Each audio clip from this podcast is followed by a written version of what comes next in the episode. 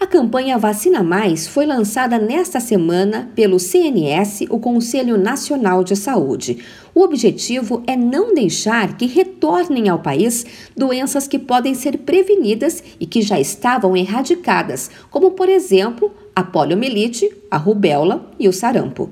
A mobilização vai unir esforços para conscientizar a população sobre a importância da vacinação contra a Covid-19 e a influenza e também aumentar a cobertura vacinal de mais de 30 doenças.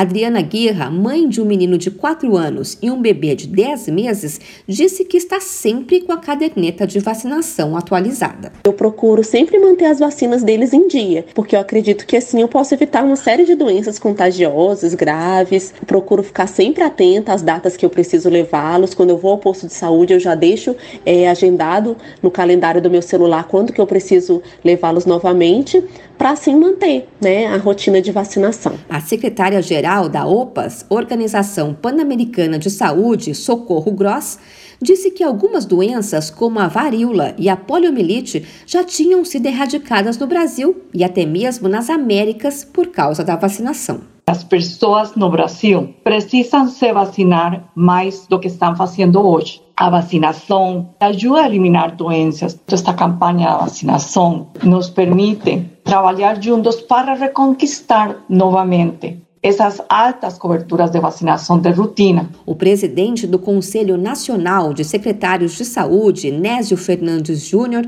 ressaltou que a campanha Vacina Mais pretende ter retorno aos índices de excelência da vacinação que o país já teve. Nós queremos trazer com a campanha Vacina Mais uma perspectiva de mobilização, de conquista de meta, porque nós não queremos que crianças morram por doenças imunopreveníveis. Nós queremos apostar nessa grande aliança, criar uma onda de mobilização. De acordo com dados do Ministério da Saúde, o número de crianças vacinadas com a primeira dose contra a poliomielite caiu de 3 milhões e 100 mil em 2015 para 2 milhões e 90 mil em 2021.